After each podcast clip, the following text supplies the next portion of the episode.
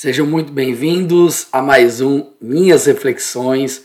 Gente, quero falar com vocês sobre um tema muito interessante hoje, que são as quatro evidências de um arrependimento genuíno. Tudo bem, gente? Quatro evidências de um arrependimento genuíno. Nós sabemos que ser cristão não é apenas crer, tudo bem? O crer em Cristo, biblicamente falando, é um crer que nos leva a uma mudança de atitudes. Inclusive, eu estava lendo hoje aqui em casa o, o, o, livro de Tiago. O livro de Tiago é muito interessante porque ele fala muito sobre fé e obras. Né? O versículo 18, inclusive, diz assim: Mas alguém dirá: Você tem fé? Eu tenho obras. Mostre-me a sua fé sem obras e eu lhe mostrarei a minha fé pelas obras. Obviamente, gente, nós sabemos que não somos salvos por obras, mas as obras elas seguem a nossa fé, elas testificam sobre a nossa fé. Então vamos lá quatro evidências de um arrependimento genuíno.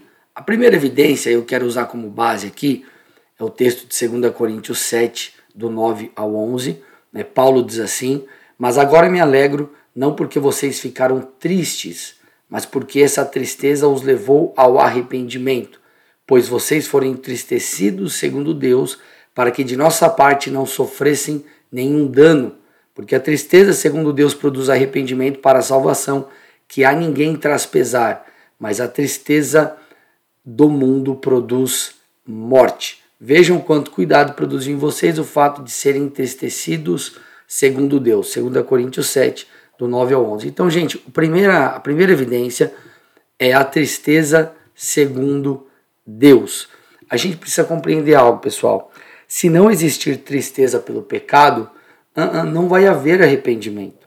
E quando eu falo dessa tristeza, eu não falo de uma tristeza, é, eu não falo de uma tristeza é, no aspecto, hum, puxa, me fugiu a palavra aqui, depressão, né? Não, não é uma tristeza que produz uma, uma depressão ou torna você alguém cabisbaixo. Não, é o oposto. É uma tristeza é, advinda de, de um arrependimento. Você vai olhar e vai falar: puxa vida, eu pisei na bola com Deus olha, minha atitude não foi legal, eu preciso mudar. Então a gente precisa compreender que para existir esse arrependimento genuíno, precisa antes existir a tristeza pelo pecado cometido. Porque essa tristeza, né, e aqui eu não quero que você entenda como foco o sentimento, não tem a ver com chorar nem nada disso, mas tem a ver com um, um é um arrependimento. É como, como quando você pisa na bola com alguém que você gosta bastante, por exemplo. Você fala, cara, como eu fui tolo, como eu fui bobo, eu puxa, eu não devia ter feito isso. É nesse aspecto, tudo bem? E, estendendo um pouco a coisa aqui, o que me deixa um tanto preocupado são cristãos que pecam e para eles está tudo bem. Eles não, não conseguem se sentir mal com isso. Gente, nós precisamos entender o seguinte: Jesus ele foi crucificado por causa do pecado. O pecado nos separa de Deus. O pecado ele é destruidor. Então, como que a gente pode se sentir bem pecando? Então, qual deve ser, qual que é a resposta de um coração realmente transformado? É a tristeza segundo Deus. Essa, inclusive, como eu falei aqui, é uma das evidências de que você tem se arrependido, tem caminhado em arrependimento. Então, avalie o seu coração. Porque se você se alegra, né, eu, claro que eu estou forçando um pouco a barra usando esse termo, mas se você se alegra com o pecado ou não vê problema no pecado, ah, tá tudo bem, é, puxa, isso é evidência de que algo está fora do lugar, tudo bem? Segunda evidência é a confissão do pecado. Então, uma outra evidência do arrependimento é a confissão do pecado. 1 João 1,9 diz assim: Se confessarmos os nossos pecados, ele é fiel e justo para nos perdoar os pecados e nos purificar de toda a injustiça. Gente, o que é confessar o pecado? Confessar o pecado, no grego, fala sobre admitir ou declarar-se culpado de uma acusação. Então é quando você olha e fala, cara, realmente eu errei. Puxa, realmente eu pequei. Só que isso não é apenas uma, uma, o entendimento de que você errou. Você precisa confessar. Você precisa se achegar diante de Deus e falar: Senhor, eu errei, me perdoa, eu falei, pedir perdão. Isso mostra humildade, isso mostra a sua dependência de Deus, isso aponta para um arrependimento genuíno. Agora, existem pecados que eles precisarão ser, ah, nós precisaremos expor pedir perdão a pessoas também, não apenas a Deus. Um exemplo clássico, você vai entender o princípio. Puxa, o cônjuge que trai o outro. O que, que ele tem que fazer? Não basta pedir perdão a Deus. Precisa chegar até o cônjuge, por mais difícil que seja. Né? Claro, mediante oração, sabendo a hora certa de falar, de repente tendo auxílio dos pastores, dos líderes, para te ajudar a, a, entender o melhor momento, como falar, né? enfim, e ter todo o suporte necessário para que isso aconteça. Porque é necessário a confissão para que haja cura. Quando eu falo confissão, não falo apenas a Deus, mas também ao próximo, aquele que foi ferido. Tudo bem?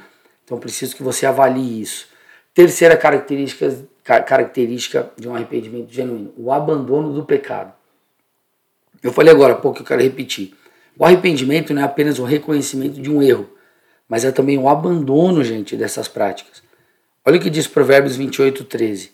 Quem cobre as suas transgressões jamais prosperará, mas o que as confessa e a abandona alcançará misericórdia. Olha lá, ele está dizendo que aquele que encobre, ele não prospera. Agora, o que confessa e abandona, acabamos de falar no ponto anterior sobre confissão.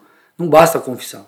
Tem que confessar e abandonar, tem que renunciar o pecado, tem que mostrar fruto, tudo bem? É, precisa de um fruto que mostre o arrependimento. Então nós precisamos entender que o arrependimento precisa nos levar a algo prático, precisa nos levar a uma mudança de vida, precisa nos levar a uma mudança de postura. Você entendeu que está errado, então você age diferente. Você compreendeu que pisou na bola, então você muda o seu comportamento, você muda a sua postura. Tudo bem, gente? Então é algo prático. A Bíblia diz que nós somos comprados por preço, nós somos comprados pelo sangue de Jesus. E nem o nosso corpo pertence a nós. Então nós devemos fazer o quê? Como dizem Romanos, é usar o nosso corpo para exaltar Deus, a nossa conduta, as nossas escolhas, esse é o nosso culto racional, ok, gente? Quarta uh, evidência de um arrependimento genuíno: odiar o pecado e desejar as coisas de Deus.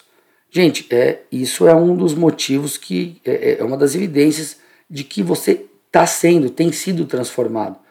Se o pecado continua tendo o mesmo brilho, alguma coisa está errada. É claro, gente, que a gente sempre vai ter luta, nós seremos tentados e nós estamos caminhando uma, uma perfeição, mas nós sabemos que estamos muito distantes dela.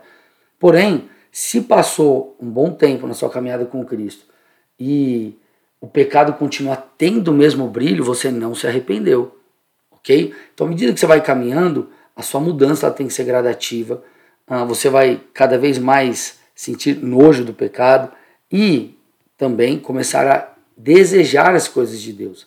Então, antes nós amávamos as coisas da carne e odiávamos aquilo que é de Deus. À medida que nós crescemos no Senhor, precisa esse polo precisa inverter.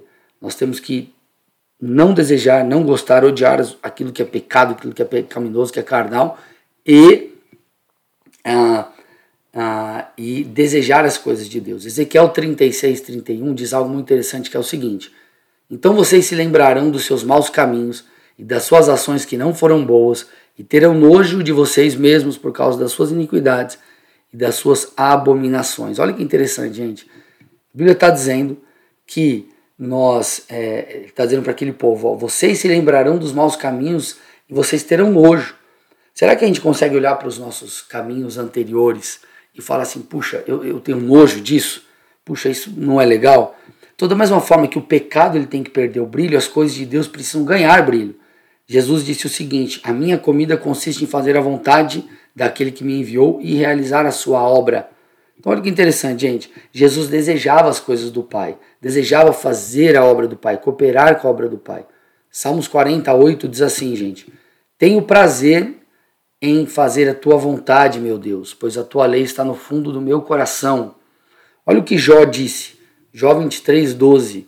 Não me afastei dos mandamentos dos seus lábios, dê mais valor às palavras de sua boca do que ao meu pão de cada dia. Gente, que coisa poderosa.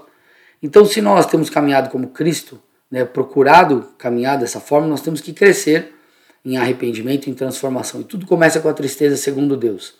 Depois nós confessamos o pecado.